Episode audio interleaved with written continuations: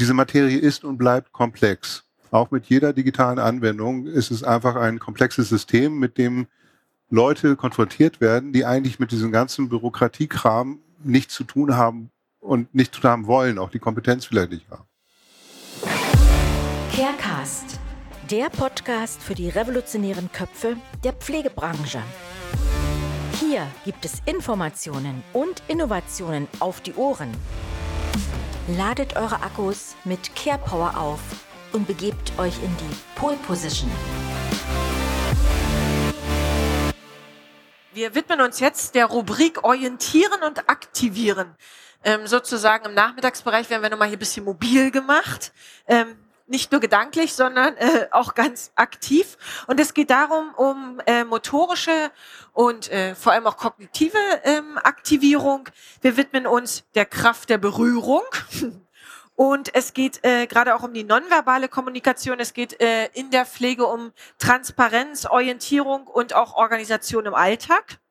Es geht auch um therapeutische Begleitung von Schlaganfällen und es geht auch darum, in der Angehörigenorganisation ähm, einen Mehrwert zu schaffen. Und wir haben auch noch diverse Lager- und Aktivierungsmöglichkeiten. Also es wird eine ganz aktive, bunte Runde und ähm, ja, vielleicht äh, kommt einfach ein bisschen näher, nicht so viel Scheu haben.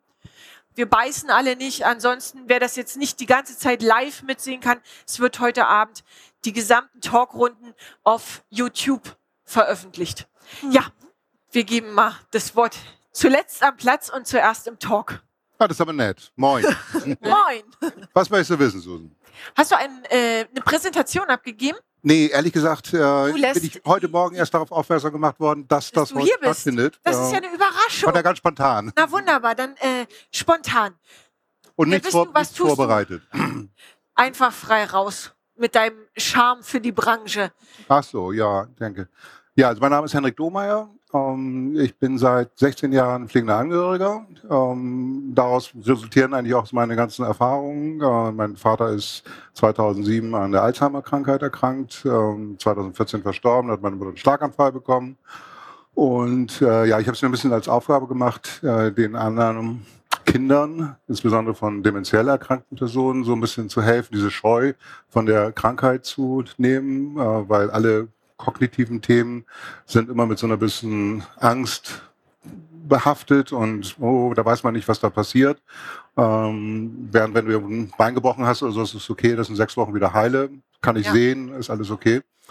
Und aus dieser Tätigkeit, es war der Denken.de Demenzblock, den ich da aufgebaut habe, äh, ist dann im Rahmen der Entwicklung der Pflegeversicherung, als 2017 die große Reform kam, auch mit dem neuen Pflegebedürftigkeitsbegriff, ja und der ganzen neuen Methodik mit dem NBA, also dieser Begutachtungssystematik, äh, einfach ein ganz neuer Informationsbedarf für die Familien gekommen. Und, also du äh, richtest dich praktisch an die Angehörigen und an die genau. eigentlich den größten Pflegedienst Deutschlands.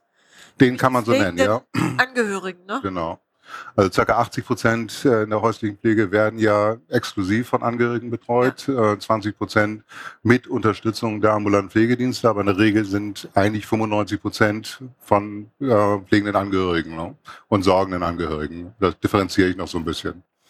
Ja, und ähm, um dort einfach ein bisschen mehr Transparenz reinzugeben, habe ich dann aber den Pflegedschungel äh, gestartet um einfach gerade in diesem Orientierungsfeld, was für Leistungsansprüche gibt es, äh, was kann man im Rahmen des SGB 11 an Unterstützung bekommen, äh, mehr Transparenz reinzubringen, aber eben halt auch Verständlichkeit, weil diese ganze Gesetzestextwüste äh, ist für die ganzen Menschen abschreckend und ähm, ja, haben Scheu davor.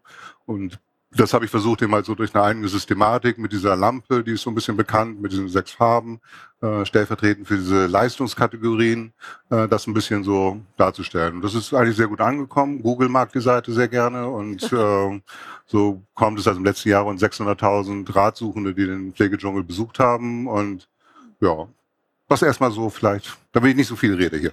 Ähm, ich würde trotzdem noch mal ähm, ein ähm, bisschen bei dir äh, bleiben äh, wollen wie, ähm, wie muss ich mir das vorstellen? Ich, äh, mein Partner kommt vielleicht in die Pflegebedürftigkeit oder meine Mutter, mein Vater und ich kann mich auf deiner Plattform anmelden und mhm. dann finde ich praktisch zu verschiedenen Fragestellungen, ähm, wo kann ich einen Antrag stellen, für, ob ich einen Pflegegrad, die Pflegebedürftigkeit festgestellt wird, ähm, welche Ansprüche habe ich vielleicht, was gibt es für Versorgungsmöglichkeiten. Da gibt deine Plattform praktisch Auskunft und dass mir die Fragen, die automatisch so aufploppen, ähm, weil oftmals ist es ja nicht immer ein schleichender Prozess, die mhm. Pflegebedürftigkeit, die sich einstellt, sondern wie du es vorhin gesagt hast, gebrochenes Bein oder Oberschenkel, Hals oder oder und jetzt oder Schlaganfall, ne? mhm. ne? Mhm. akutes Ereignis, jetzt tritt die Pflegebedürftigkeit ein. Ähm, da finde ich Rat und kann in Tat. Rat und Rat und Tat. Rat und Tat. ähm, ja, also im Prinzip ist es wirklich zweigeteilt. Das eine ist eben halt die, diese Informationsebene. Ähm, versuchen die, die Daten so und die, die, die Fakten so zu, aufzubereiten, dass man sie versteht und dass man sie findet und einordnen kann äh, als, als Hilfestellung. Das zweite ist, ähm, wir haben das Pflegedschungel Cockpit aufge oder begründet letztes Jahr. Äh, deswegen sitze ich auch hier, weil wir dann den Preis im letzten Jahr gewonnen haben für äh, als Innovation. Und äh, das ist mehr so das, das Tat-Tool. Das heißt, da kann ich mich anmelden, registrieren, kann meine, meine Familie dort dokumentieren, äh, mein Team einstellen. Ähm, habe dann, die erste Stufe ist ja im Prinzip wirklich diese Pflegegrad-Ermittlung ähm, und habe dort einen sehr, sehr guten Share, aber Pflegegradrechner, der sehr komfortabel und einfach zu bedienen ist und sehr transparent mit vielen Hilfestellungen, mit Videos, äh, die einem helfen, durch diese sechs Module zu kommen und dort die 64 Fragen zu beantworten. Und äh, ja, das ist ein ganz guter Einstieg, um das zu machen. Dann gibt es eine Pflegebudgetoptimierer, weil Pflegegrad 5, weißt du, wie viel Geld jemand zur Verfügung hat, der Pflegegrad 5 hat? Was schätzt du? Ich könnte es jetzt aus der Sachleistungsquote, aber ich kann es aus dem Pflege Geld? Also insgesamt steht ein Budget von fast 60.000 Euro zur Verfügung pro Jahr. Äh, das heißt, eine Familie, die zehn Jahre so einen Fall hat, die verwaltet 600.000 Euro, äh, ohne dass sie irgendwelche Hilfestellungen oder bekommt. Orientierung dabei bekommt. Ja. Ähm, und das ist eigentlich fast unglaublich. Ja. Ähm, so, und dafür ist eben halt dieser Pflegebudget-Optimierer da, dass ich tatsächlich sehen kann, welche Leistungsansprüche habe ich, ähm, was habe ich schon verbraucht, was kann ich noch verplanen, ähm, wo habe ich eigene Kosten, weil es nicht von der Versicherung gedeckt wird, sodass ich auch eine Übersicht habe. In diesem Jahr brauche ich wahrscheinlich nochmal 6.000 Euro aus meiner Rentenzahlung, weil das nicht von der Versicherung gedeckt wird. Also einfach dort ein sicheres Gefühl für das Finanzielle zu geben. Ne? Das ist so die zweite Ebene. Warum denkst du, sind ähm, die Angehörigen so also warum sind die, ich will direkt mal sagen, wenig aufgeklärt. Ähm, ich habe manchmal das Gefühl, ähm, es wird viel auf die professionelle Pflege, das, den, der Fokus gelegt. Ähm, fehlt es an der Beratung äh, in den Kommunen oder was denkst du, warum, warum ich erlebe Pflege, äh, pflegende Angehörige manchmal so unsicher, weil eben nicht, selbst wenn ein ambulanter Dienst manchmal in der Versorgung ist, wissen sie um Möglichkeiten, Ansprüche geltend zu machen. Ne, Wohnumfeld, verbessernde Maßnahmen, Kurzzeitpflege, Verhinderungspflege. Also ich kann mal ein schönes Beispiel erzählen. Äh, seit Dezember mache ich selber. Ich bin ausgebildeter 7a-Berater inzwischen und äh, habe eine eigene Beratungsfirma in Bremen ähm, und mache bundesweit aber jetzt eben halt über die digitale und telefonische Beratung auch diese Angebote äh, und habe seit Dezember 300 Beratungsbesuche gemacht, die normalerweise als 37.3 Beratungsbesuch von den ambulanten Pflegediensten gemacht werden. Ne? Und ich hatte letzte Woche ähm, einen Beratungscase gehabt ähm, von einem jungen Mann, der heute 50 ist, der aber 2004 an einem Autounfall ab Hals querschnittsgelähmt ist, äh, komplett und bettlägerig. Äh, so, der hat seit 15 Jahren eine Pflegestufe und dann Pflegegrad, ist damit eigentlich verpflichtet, ähm, viermal im Jahr ein Beratungsgespräch zu führen. Und als wir das Gespräch geführt haben, es war fast unglaublich, aber der hat noch nie etwas über Verhinderungspflege gehört. Der hat noch nie den Anspruch eines Entlastungsbetrages gehört. So, und da zeigt sich einfach, dass das gesamte Konstrukt auch in der Beratung mit dem 37.3 ähm, einfach bedingt dadurch, dass das ähm, ja auch den Pflegediensten irgendwo aufoktroyiert ist letztendlich und ja. die sind so zu äh, mit ihren eigentlichen Aufgaben, nämlich die, die, die Pflege zu machen, äh, dass diese Zusatzleistungen in der Regel immer nur, ja, da musst du noch mal auf der Tour mal eben bei Frau Müller vorbeifahren, hol dir die Unterschrift, ja. die, dann kriegt sie ihr Pflegegeld weiter. So und das ist verständlich, weil ich kenne viele Leute aus der ambulanten Pflege und kenne deren Situation und den Stress, den die haben. Äh, aber das Gesamtsystem, das stimmt so noch nicht. Und ich glaube, dass da eben halt einfach die, die digitalen neuen Tools und Helfer, ähm, auch das, was, was Markus macht mit Nui, äh, dass das einfach gute Instrumente sind, die einfach mehr Transparenz bei den Familien reinbringen können. Oder das, was der Pflegedschungel macht. Und ja, diese Beratungsleisten müssten eigentlich in den nächsten Jahren mal reformiert werden. Ja. Definitiv. Hast du vielleicht noch ein, zwei Praxisbeispiele, was, wo Angehörige gesagt haben, bloß gut, es gibt den Pflegedschungel. Also eigentlich ist ja der, spricht ja der Name schon ne, für unser System in Deutschland, ja. Dschungel, ne, ähm, wo man den Wald vor lauter Bäumen äh, nicht sieht, wenn man nicht aus der Branche kommt und weiß, wovon Mhm. man spricht. Ne? Und ich habe oftmals auch das Gefühl, dass wir ähm, in den Äußerungen, die wir tun, uns nicht auf, das, auf die Zielgruppe anlegen. Ne? Also wir reden auch in der professionellen Pflege manchmal von Welten, wo man sagt, das muss man viel niedrigschwelliger anfangen, auch Hilfebedarfe aufzudecken. Mhm. Ähm, Cases, wo du sagst, da wurden mir Rückmeldungen gegeben, da ist äh, dank des Pflegedschungels endlich vielleicht auch professionelle Hilfe oder Entlastung oder Hilfsmittel Mhm. angekommen. Ja, also das klingt dann immer so wie Eigenlob und das mag ich nicht so richtig, aber es ist tatsächlich, also das Feedback, also auch hier auf der Messe ist ganz, ganz fantastisch irgendwie und ähm, von vielen Leuten, die also die, ja, eine Kompetenz vom Pflegedschungel sind immer diese ganzen Infografiken, um diese ganze Marktsystematik mal transparent zu machen. Und also viele Leute, die wirklich eben halt so wirklich dankbar sagen, Mensch, äh, das hat mir schon wahnsinnig gut geholfen. Ja, und ich habe ein Beratungsgespräch gehabt mit einer Frau, ähm, die ist Hartz-IV-Empfängerin, selber pflegebedürftig, Vergrad 4.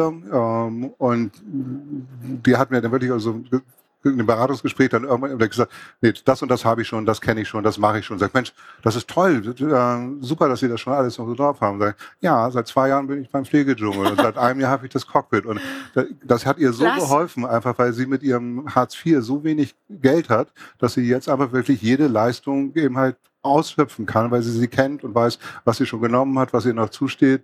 Das war echt super, war ein schönes, schönes Gefühl. Klasse. Danke erstmal an der Stelle. Gerne, gerne. Ja, ich gehe hier mal Reihe rum. Ja, ich weiß auch nicht wieso. Aber okay. Erzähl doch mal, wer ist Ger und äh, was hat es denn, ich glaube, was hatten wir mal gesagt? Melone?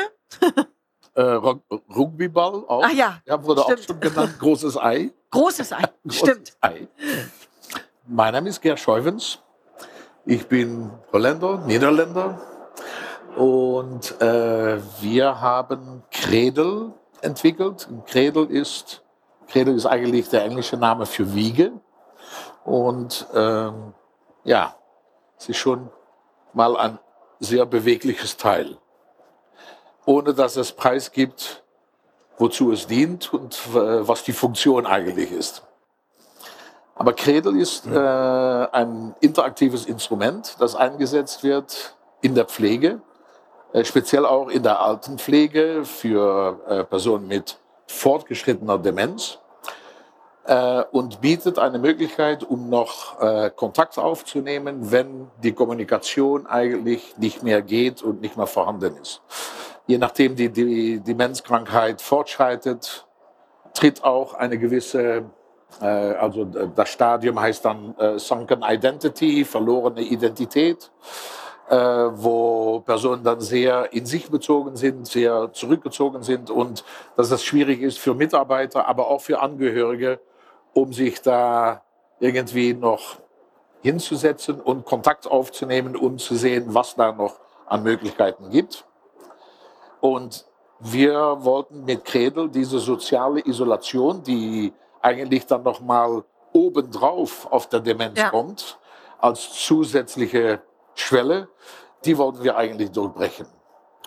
Und äh, die zwei Entwickler, Dennis und Jack, äh, zwei äh, äh, Architekten, die haben sich gesagt, also wir können Architektenprojekte machen für Altenpflegeheime, aber wir können auch etwas an die Lebensqualität von Leuten tun, die da wohnen. Und so ist Credel entstanden. Und äh, ja, jetzt will ich dich mal einladen, Ja, um Credel zu probieren. Kredel kriegt ein eigenes Mikrofon. Ja, danke. Äh, wenn du deine Hand da auflegst und ich mache das hier. Also es ist erstmal schönes Holz, das muss ich schon mal sagen. ne? Also Ja. es ist kein kaltes Medium. Nein, das ist ganz Vollholz speichelt. und das hier ist die Eschen-Version. Wir haben auch eine Walnuss-Version, die ist dann etwas dunkler. Aber äh, wo es umgeht, ist, um Kontakt aufzunehmen. Und ich frage dann immer, darf ich sie berühren? Du darfst.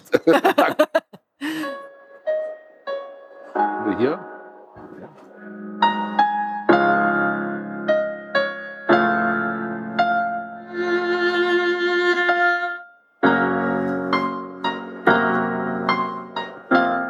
Kannst auch gerne im Es, Also- geht, es geht immer nur um Haut. Hautberührung. Wenn ich dich äh, an der Kleidung berühre, dann passiert gar nichts. gar nichts.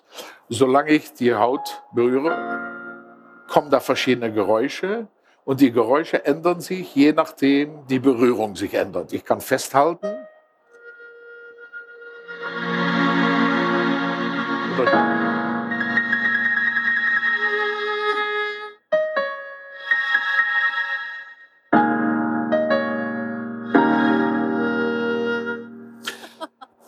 Man bekommt eine Rückmeldung, eine Rückkopplung, dass das angenehm ist, dass Leute lachen, dass Leute schmunzeln, äh, dass äh, ja, man ist schon mal ganz nah, Kontakt. ja, Ja. Äh, man ist ganz auch in einer gewissen Form intim, weil es einen Hautkontakt gibt.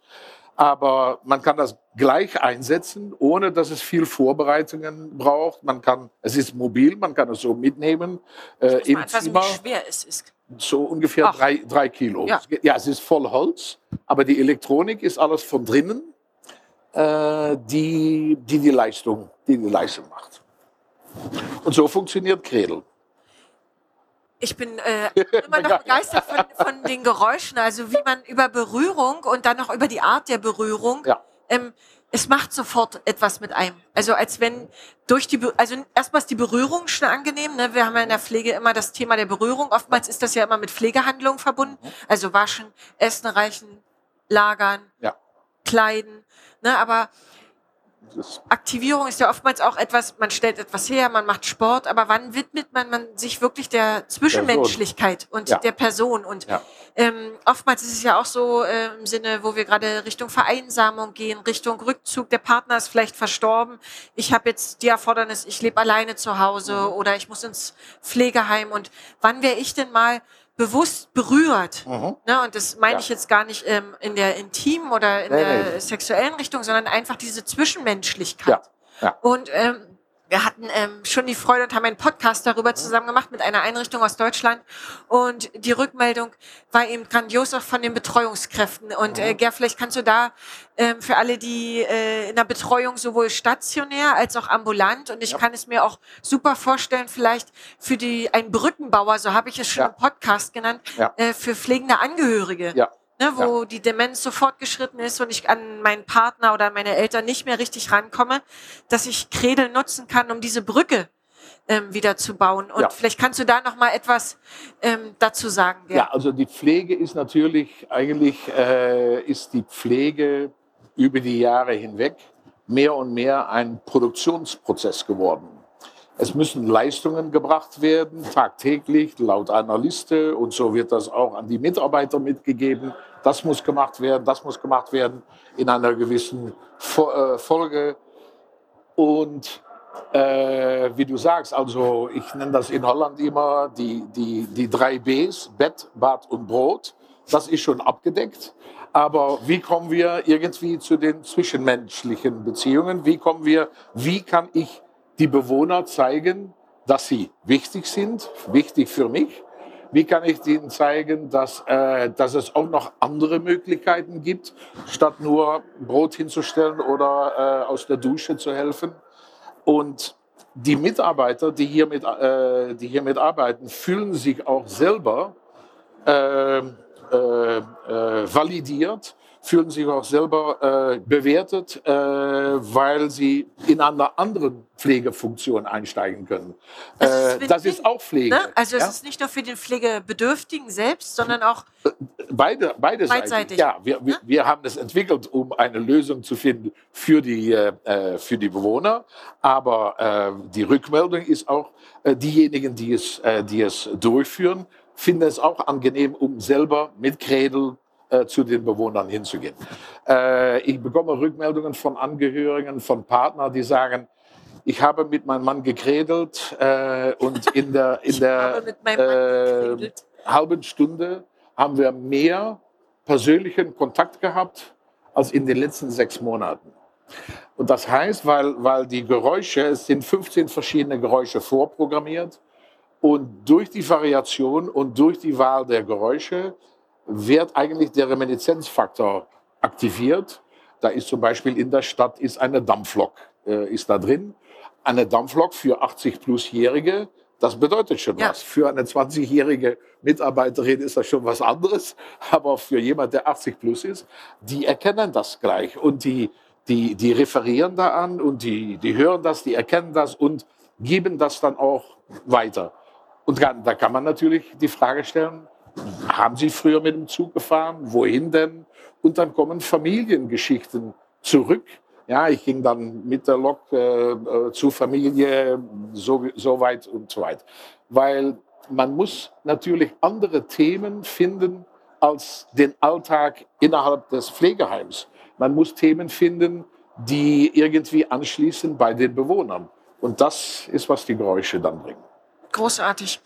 Ähm, Ger, hast du auch eine Praxissituation, wo du sagst, ähm, die hat mir Gänsehaut gegeben? Das hat dir vielleicht eine Einrichtung äh, zurückgemeldet oder Ja, wenn ich, wenn ich äh, von Partner höre oder von Mitarbeitern, äh, dass, dass Partner gesagt haben, also innerhalb der letzten halben Stunde mehr Kontakt als in den letzten sechs Das Monaten, das bedeutet ne? schon, das bedeutet schon auf was. jeden Fall? Weil äh, diese Frau, die, die mir das dann gesagt hat, ja, sie war natürlich äh, in Tränen und äh, sehr, sehr emotional. Es können auch sehr schöne emotionale Momente da, da herauskommen. Wunderbar. Vielen Dank, Ger. Also Danke. Man muss es einfach berührt haben. muss es berührt ich, haben. Man kann nur zum Berühren aufrufen jetzt. Wir sind auf zwei Stände hier vertreten, hier in der Aveneo und nochmal in der Halle 5. Also Sie können uns nicht verfehlen. Unbedingt. Also ja, ich kann nur zum Berühren einladen. Dankeschön. Danke. Danke, Ger. Ja, Markus, ich gebe das gleich mal weiter, das Wort. Ähm, wir gehen nochmal in die Angehörigen. Ne? Das, Gerne, ja. Wie hilfst du oder wie hilft äh, euer Unternehmen, euer Tool den Angehörigen? Also zunächst muss ich mal sagen, dass ich das Cradle ein tolles Produkt finde. Ich bin selber seit, seit sieben Jahren inzwischen ehrenamtlicher Hospizbegleiter und mein aktueller Patient, den ich begleite jede Woche, der ist äh, im Endstadium Demenz. Und der ist außerdem Musiker gewesen früher. Also für den wäre das ein traumhaftes Produkt. Ich muss mal schauen, ob es irgendeine Möglichkeit gibt, dass ich da an, so, an sowas komme. Äh, Der fände das unglaublich toll. Also aus dieser Erfahrung übrigens Warte, heraus. Markus. Gute Idee. Schauen, ob ich es rausschmuggeln kann unter meinem Jackett. Ähm, aus dieser Erfahrung als Hospizbegleiter äh, ähm, habe ich sozusagen das Not oder das Leid der pflegenden Angehörigen kennengelernt und festgestellt, wie überfordert die eben oft sind. Hendrik hatte das ja schon erwähnt, dass viele auf den Pflegedschungel kommen, weil sie keine Ahnung haben, ähm, was sie in so einem Pflegefall auch tun sollen. Und ähm, wir haben uns dann damals vor drei Jahren ein bisschen umgeschaut und geschaut, was gibt es da Digitales, Unterstützung, haben nicht viel gefunden und haben dann gesagt, wir gründen NUI, und mit NUI haben wir eine App entwickelt, die pflegenden Angehörigen hilft bei der Pflege zu Hause, die sie unterstützt bei der ganzen Organisation der Pflege. So schaut die App aus. Genau hier sieht man sie. Ähm, und der auf der einen Seite mit äh, bei der Organisation hilft, also die ganze Absprache von Terminen, die Absprache untereinander. Man hat hoffentlich sorgende Angehörige oder eine Sorgegemeinschaft, sagen wir dazu, um sich rum. Das können Nachbarn sein, Freunde sein, Familienmitglieder sein, mit denen man sich abstimmen möchte. Das helfen wir mit der App.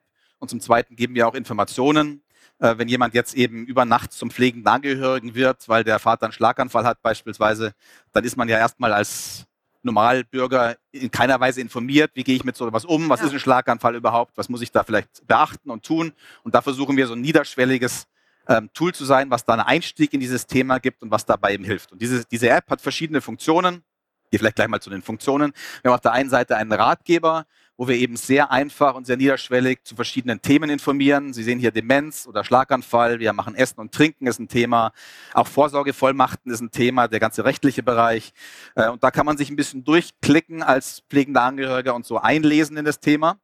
Das Zweite, was wir haben, ist, wir haben einen sogenannten Assistenten. Das ist ein Chatbot, der dem ich Fragen stellen kann wenn der Chatbot die Frage versteht und er versteht immer mehr, er lernt immer mehr, dann wird er die auch beantworten. Wenn er die nicht versteht, dann leitet er weiter an eine Pflegeexpertin bei uns im Team, die das dann händisch, also manuell sozusagen, analog beantwortet. Aber dieser Assistent kann auch zu bestimmten Themen automatisiert beraten, ohne dass ein Mensch im Hintergrund ist, zum Beispiel zu der Frage der Pflegeleistungen, stellt einige Fragen, ich beantworte die Fragen und dann sagt er mir am Schluss, welche Leistungen ich beantragen kann und wie ich die entsprechend abrufen kann. Was wir auch noch haben, nur noch ein Beispiel, wir haben äh, verschiedene Checklisten, vordefinierte Checklisten, die wir in der App drin haben, wo die ganze Familie sich eben anhand bestimmter Schritte, die wir vordefiniert haben, dann entsprechend beispielsweise zur Verhinderungspflege informieren kann und die entsprechend auch beantragen kann. Ich will noch mal auf die Gesetzgebung kommen. DIPA äh, kommt man ja im Moment also die, die davon wissen, ist auch wieder so ein Aufklärungsthema, ähm, nicht vorbei. Digitale Pflegeanwendungen, gesetzlich schon verankert, äh, welche Refinanzierungsmöglichkeiten es gibt, wenn ähm, ich pflegebedürftig bin. Ähm, befinden sich eure Möglichkeiten, äh, Hendrik, äh, Markus, in der Entwicklung, sich als DIPA zuzulassen? Also erstmal vielleicht die DIPAs äh, gibt's ja noch. Ich bin heute gefragt worden am Stand, ob wir schon eine DIPA sind. Ich habe gesagt, äh, schön wär's. Wir wären gerne eine, aber man kann sich noch nicht mal registrieren als DIPA, äh, weil der letzte Schritt noch fehlt. Es, es gibt eine Verordnung, die demnächst erscheinen wird und in der Verordnung steht dann drin, wie dieser Registrierungsprozess überhaupt aussieht. Also bisher ist noch gar nicht ganz klar, welche Voraussetzungen eigentlich eine App erfüllen muss, um später eine DIPA zu werden und wie dieser Prozess funktioniert, welchen Nachweis man erbringen muss, dass die App beispielsweise wirksam ist und dass sie einen pflegerischen Nutzen hat. Insofern ist da noch relativ viel im Dunkeln. Wir haben so ein paar Ideen, in welche Richtung es gehen könnte und voraussichtlich wird diese ganze Beratung Richtung, welche Pflegeleistungen stehen mir zu, nicht als DIPA definiert werden in der Zukunft. Ähm, aber wie gesagt, da ist noch vieles. Äh, wir warten darauf. Wir hoffen, in den nächsten Wochen wird wahrscheinlich der Entwurf der Verordnung kommen. Dann wissen wir mehr und dann können wir auch ähm, über Fakten sprechen. Jetzt könnte ich nur mutmaßen. Ja, ja, also ich war auch großer Verfechter der DIPA, als das äh, Konzept oder die ersten gesetzlichen Regelungen dazu kamen.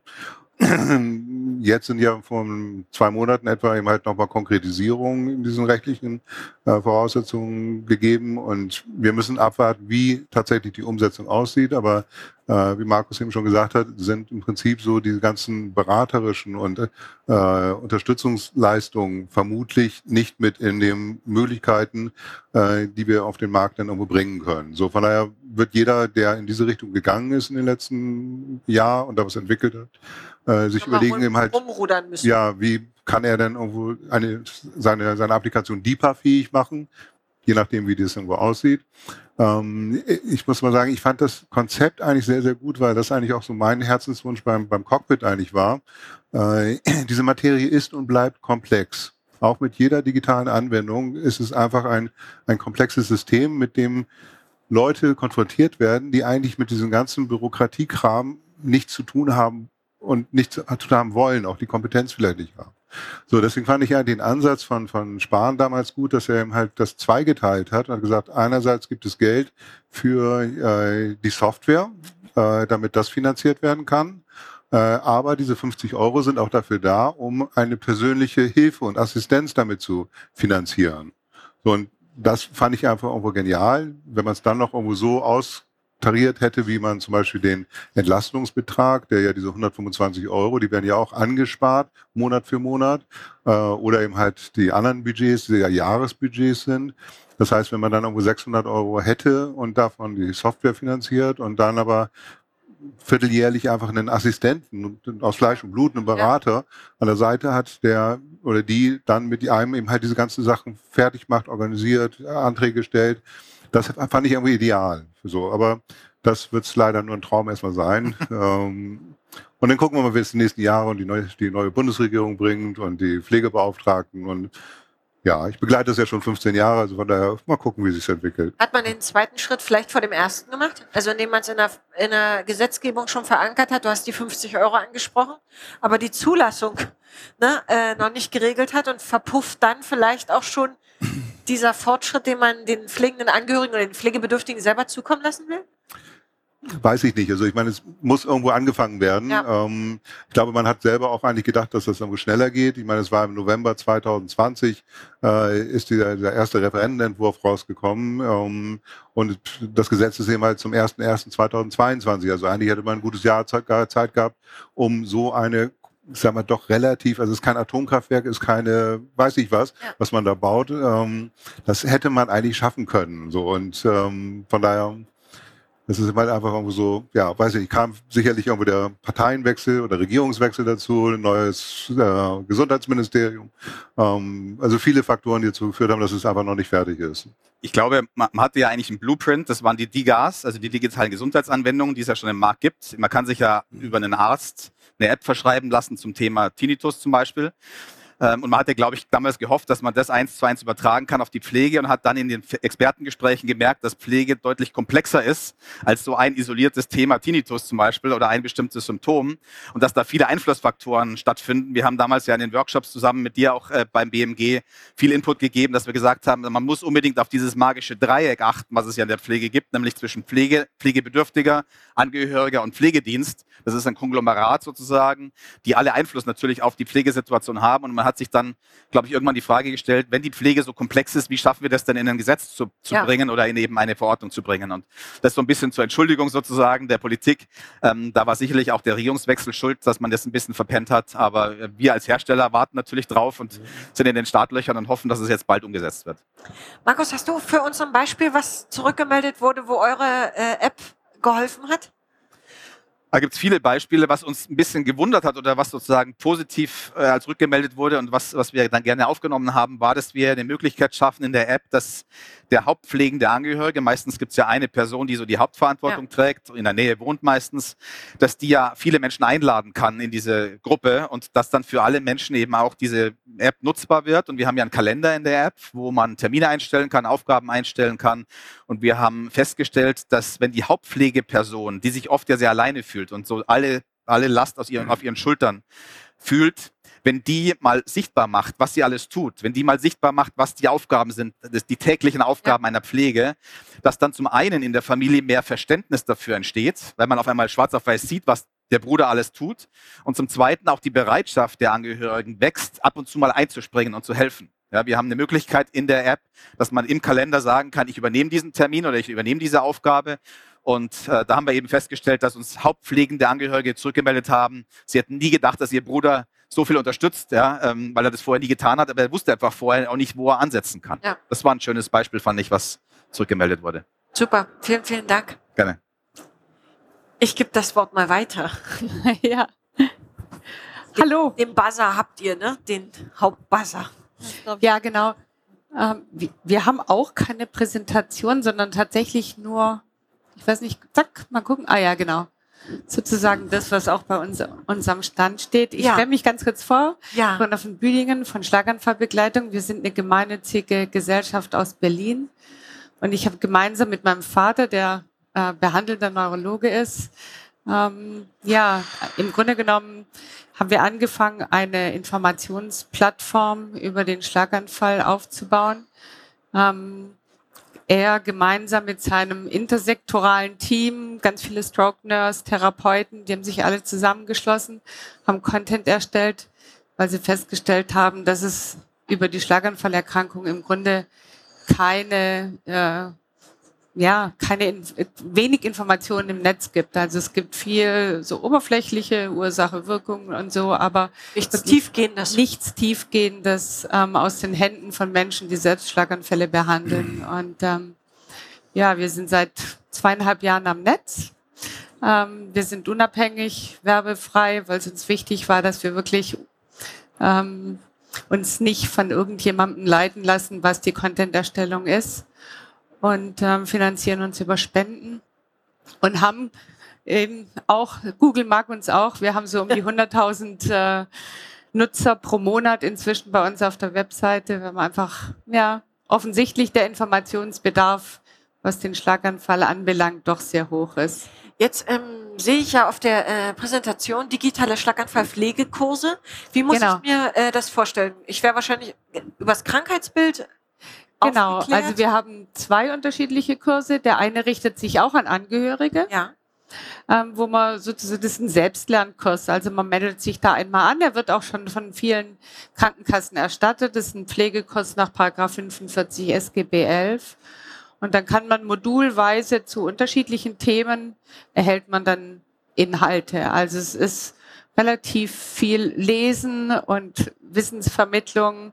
Ähm, Markus hat mich gerade schon gefragt, ob wir auch Videos drin haben. Ein paar Videos haben wir drin, aber die Schlaganfallerkrankung ist doch so komplex, dass es gar nicht so leicht ist, das runterzubrechen immer auf diese Videoformate. Insofern ist es viel Text und ähm, ja, den Kurs gibt es seit drei Monaten und bisher sind die Rückmeldungen auch sehr gut.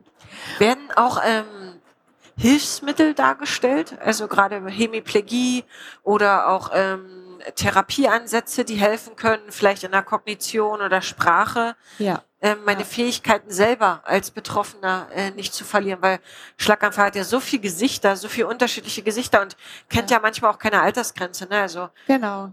Ja. auch Jüngere erleiden Schlaganfälle, ne?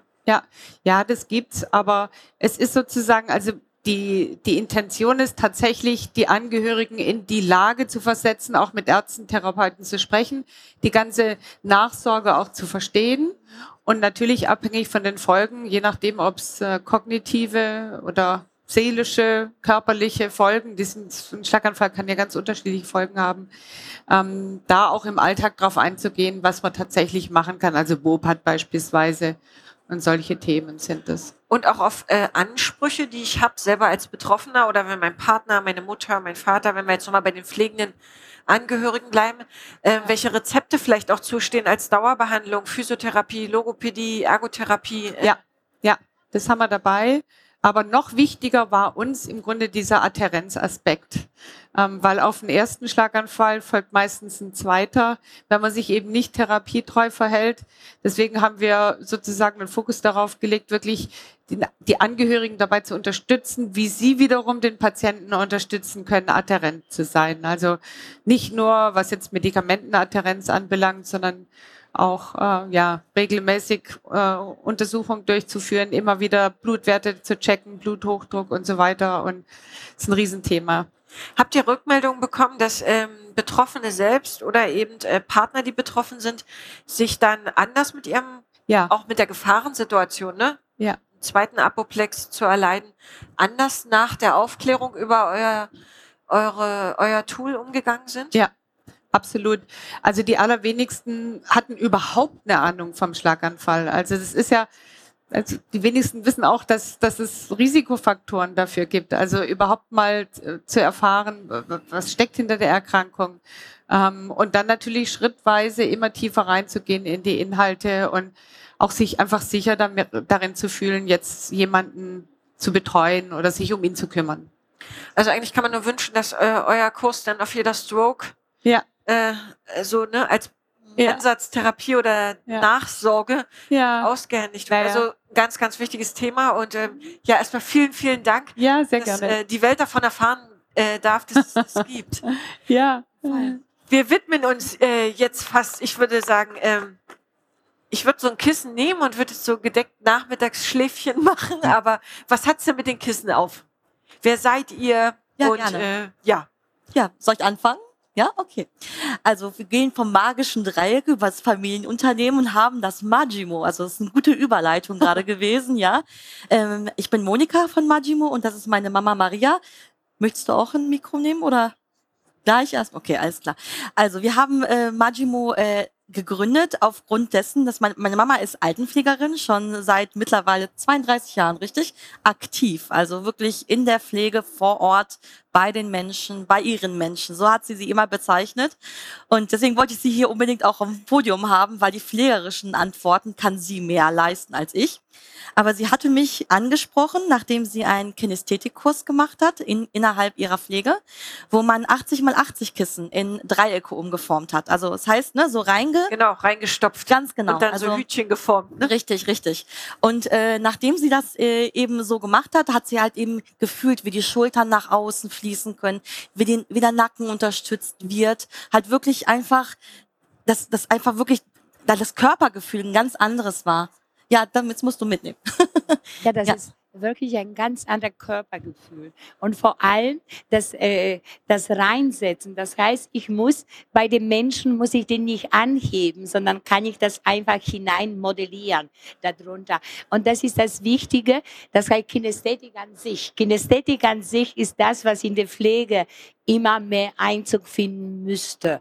Weil das ist das, wo ich äh, Menschen unterstütze. Und ohne Kraftanwendung, Kraft und vor allem bei dem Schwachen, bleibt nicht wie in der Physik, Kraft bleibt nicht irgendwo, sondern ich gebe meinen Einsatz weiter.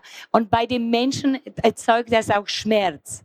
Schmerz erzeugt Verspannung, Verspannung erzeugt Kontrakturen. Umso sanfter, umso, umso angenehmer mit Berührung, mit feinen Gesten ich damit umgehe, umso einfacher, entspannter. Und ich sehe das in den Gesichtern, wenn ich die Menschen versorge oder beziehungsweise, wo ich die Kissen zur Verfügung gestellt habe in Häusern, wo ich sagte, okay, wenn das so Problematik mit Kontrakturen und sonstige Körperveränderung, Haltungsveränderung gibt, dann möchte ich euch zeigen, und ich kannte die Menschen nicht.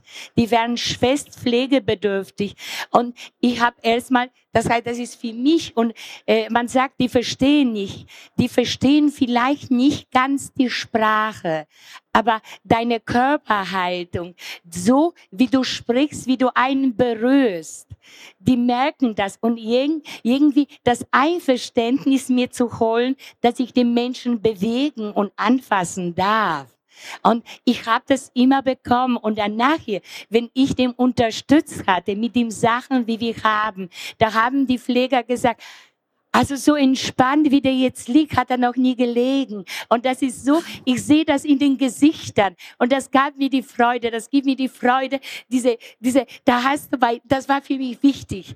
Alles, was ich mache, alles, was ich mache in der Pflege, habe ich selber ausprobiert. Das heißt, für mich ist wichtig, wenn ich Mundpflege mache, wie das schmeckt und wie sich anfühlt. Und muss ich wissen, wie das ist. Das heißt, ich finde diese Empathie und Beobachtungsgabe. Das heißt, ich muss mich vorstellen, wie auf der anderen Seite ist. Das ist, Äh, ja. Und, und für mich ist das auch so, und das kriegt man zurück. Das heißt, die Kommunikation ist da. Nur eben, wir haben verlernt, das wahrzunehmen. Die können nicht verbal, aber ich, wenn ich jemanden anfasse, ich merke, wie er sich fühlt. Wenn er mein Gegenwart als beängstigen oder anderes empfindet, ich merke die Körperspannung. Und mit der Zeit, wenn ich rede, wenn ich berühre, was ich da mache, ich, ich merke, wie sich das löst.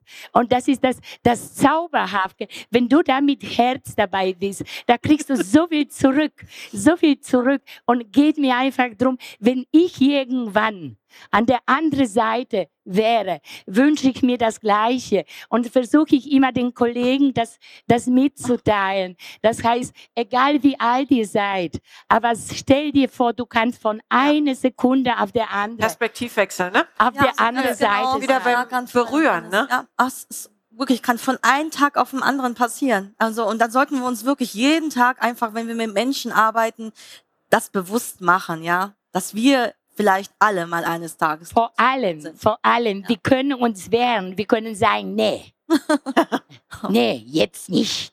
Und, und der andere auf andere Weise. Und vor allem die Schwachen, die haben, die fühlen sich, die meisten fühlen sich, wenn sie sich nicht äußern können, schon äh, entwertet. Mhm. Und unsere Haltung darf denen, die we wenig Wert, was sie so haben, nicht noch mehr entreißen. Unsere Haltung, so wie wir es tun, sollen deren Menschenwürde umso mehr schützen, damit sie sich immer noch, das heißt, für mich ist das, wenn ich pflege, auch wenn derjenige entblößt ist, der darf sich niemals nackt Genau, fühlen. das, der Respekt. Ja. Und ähm, Genau. die setze ich praktisch als Lagerungsmittel äh, ein. Die Richtig. Kissen. Also man aufgrund dieses Dreiecks, vielleicht mache ich auch einmal kurz weiter da, mit diesem mit diesem Button. Genau. Wir haben es entwickelt zum einen für, natürlich für die Menschen, so wie sie sagte, nicht die Pflege für ihre Menschen, ne? Ja. dass die wirklich sich so fühlen, wie wie wir uns eigentlich alle fühlen wollen, ja. Aber gleichzeitig durch dieses Dreieck, da wir das ja jetzt nicht mehr ähm, Stopfen. immer wieder stopfen müssen und auch vor allem für diejenigen, die zu Hause pflegen, die können das ja unten gar nicht so richtig ausstreichen. Das heißt, das ist ja ist ja jemand, der ein Laie ist, ne? Das heißt, die haben nicht diese die Möglichkeiten. Es ja, geht einfach darum, dass es sich Du- da, äh, geht darum, wie, wie du das auch mit äh, äh, ha, diese Dreieck, äh, mein Da Vinci. Leonardo, ja, das kommt noch. Pass mal auf. Äh, Aber lass uns das erstmal, aber- lass uns aber die Folien ich- nacheinander. nicht zu viel, zu viel Volumen hat, dass ich hier überall anpassen an. kann. Genau. Passe ich den Körper Ja. an und da, wo ich brauche, wo ich, wo ich vielleicht schmerzende Stelle, kann ich das einfach reinmodellieren und genauso einfach weiter bewegen. Klasse. Und es bleibt halt formstabil. Und das ist eben der Unterschied zu dem, was man vorher in der Kinästhetik eben gemacht hat, ne? dass man die dann so reingestopft hat. Und eben an der körperzugewandten Seite gibt es eben keine Nahtstellen. Habt ihr ein äh, Praxisbeispiel, ähm, wo ihr zurückgemeldet bekommen habt, dass sich der äh, Bewohner nach der Lagerung wesentlich entspannter gelagert hat? Oder? Immer. Ehrlich. Also wirklich, Ja. das ist der Wahnsinn. Wir haben Überweisungen, wo die Menschen für zu Hause das bestellt haben auf den Messen. Und danke für euer zauberhaftes Kissen. Die Zauberkisten haben die Zauberkissen. Zauberkissen. Ist Zauberkissen. das nicht der Wahnsinn, Also- wenn man sowas liest? Leider muss man Also- schon bei der also das Überweisung ist- weinen, ja. Da, Also da, das das ist schon- ist so, dass wir wirklich mit Menschen, die auch äh, Hospize haben wir ausgestattet, die gar kein Kissen haben, außer unser Kissen. Sie brauchen keine, äh, kein Kopfkissen und vor allem aus dem Hospizen auch diese Rückmeldung, weil manche Gäste gehen noch für kurze Zeit nach Hause. Ja. Also das eine Kissen, Das möchte ich gib, äh, gib mir erstmal noch mit. Wunderbar. Also kann ich nur empfehlen, äh, am besten mal bestellt bei euch mal ein Kissen, probiert das aus. Ja, und wir sind hier auch äh, auf äh, Stand B33. So, da sind wir auf jeden Fall auch zu finden. Und, da kann man das auch. Kann ich noch ganz kurz was zum Produkt sagen oder ist es vorbei? Ist schon zu spät? Egal. Findet man auf www.majimo.de. Ma steht für Maria, Jill ist unser früher Hund gewesen und Mo ist für Monika, also majimo.de. Damit Klasse. ist erstmal alles gesagt. Wunderbar. Dankeschön. Vielen Dank. Vielen Dank. Dankeschön.